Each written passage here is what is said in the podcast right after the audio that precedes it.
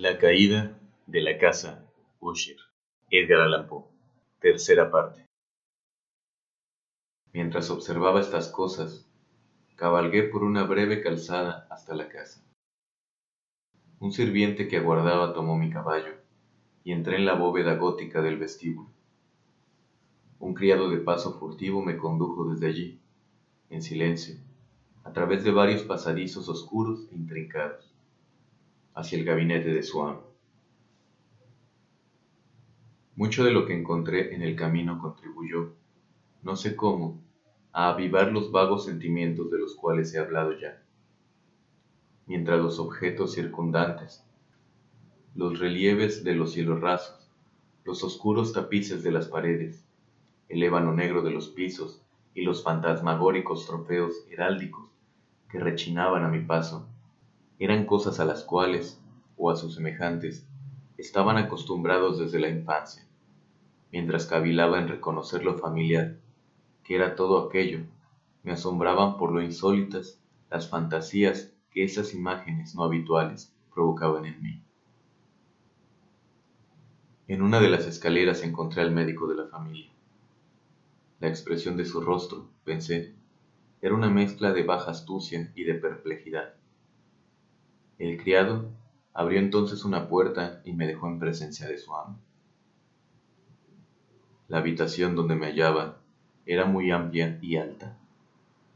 Tenía ventanas largas, estrechas y puntiagudas, y a distancia tan grande del piso de roble negro que resultaban absolutamente inaccesibles desde dentro. Débiles fulgores de luz carmesí se abrían paso a través de los cristales enrejados y servían para diferenciar suficientemente los principales objetos. Los ojos, sin embargo, luchaban en vano para alcanzar los más remotos ángulos del aposento. Los huecos del techo abovedado y esculpido.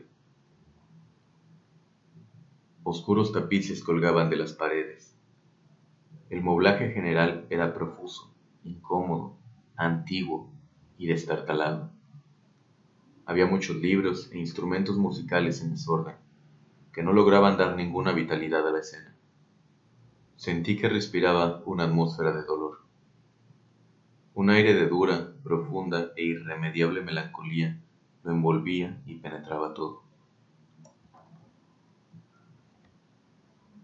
A mi entrada, Usher se incorporó de un sofá donde estaba tendido con largo era, y me recibió con calurosa vivacidad, que mucho tenía, pensé al principio, de cordialidad excesiva, del esfuerzo obligado del hombre de mundo en huye. Pero una mirada a su semblante me convenció de su perfecta sinceridad. Nos sentamos y durante unos instantes, mientras no hablaba, lo observé con un sentimiento en parte de compasión, en parte de espanto, Seguramente, hombre alguno hasta entonces había cambiado tan terriblemente en un periodo tan breve como Roderick Usher. A duras penas pude llegar a admitir la identidad del ser exangüe que tenía ante mí, con el compañero de mi adolescencia. Sin embargo, el carácter de su rostro había sido siempre notable.